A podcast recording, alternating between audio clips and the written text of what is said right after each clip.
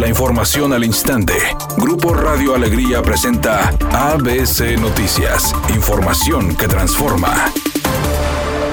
La secretaria de Salud en el Estado, Alma Rosa Marroquín, informó que con el ascenso de casos de COVID-19 en Nuevo León ya se considera la presencia del inicio de la cuarta ola, agregando que se han creado nuevas estrategias para atender a tiempo este repunte. Definitivamente que este ascenso estamos considerándolo ya como el inicio de una cuarta ola. Les decía, esta cuarta ola puede ser tan intensa o tan moderada como nosotros podamos responder a ella. Por parte de las autoridades hemos desplegado estrategias diversas de identificación oportuna, de prevención. Además dijo que en esta cuarta ola, una de las primeras estrategias que se estableció con el Comité de Expertos y el Comité de Seguridad fue la disminución de los aforos y mantener las medidas de prevención y autocuidado. Pues en esta cuarta ola, eh, en la primera estrategia que se estableció bajo el acuerdo en principio con el, Comité de Expertos y luego con el Comité de Seguridad en Salud, fue disminuir el aforo a 70% en los lugares cerrados y 80% en los lugares abiertos. Definitivamente que lo más importante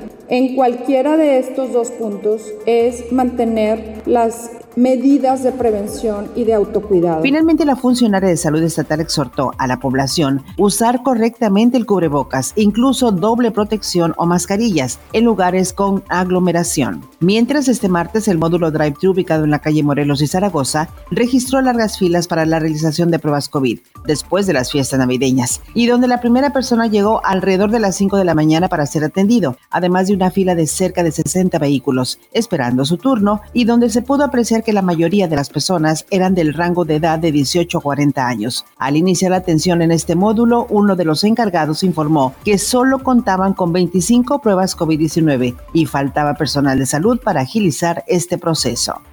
Editorial ABC con Eduardo Garza. Los trailers a exceso de velocidad y circulando fuera de horario siguen provocando accidentes en Monterrey y su área metropolitana. Apenas hace unos días en la colonia Croc, al norte de la ciudad, una unidad de carga pesada circuló en contra por casi 10 kilómetros a exceso de velocidad, brincó el camellón, tumbó cables y afortunadamente no hubo víctimas. Los trailers siguen circulando sin respeto a la ley. Los ves por Morones Prieto, Félix Ugome, Revolución, a más de 100 kilómetros por hora y Tránsito de Monterrey sigue sin actuar. El director de Vialidad Regiomontano, Gerardo Gloria, ha de andar de vacaciones, pero desde que lo nombraron, porque no ha podido no ha sabido meter en orden a los traileros cafres que circulan por la ciudad.